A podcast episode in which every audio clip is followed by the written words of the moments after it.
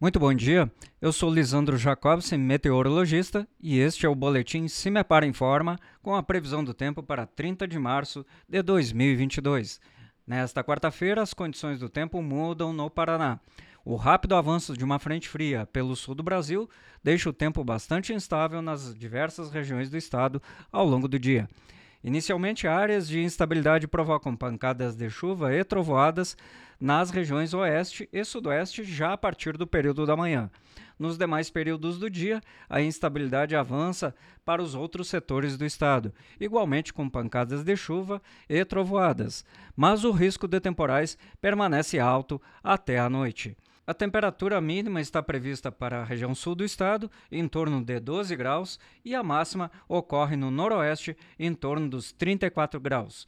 No site do CIMEPAR, você encontra a previsão do tempo detalhada para os 399 municípios paranaenses. cimepar.br. CIMEPAR, Tecnologia e Informações Ambientais.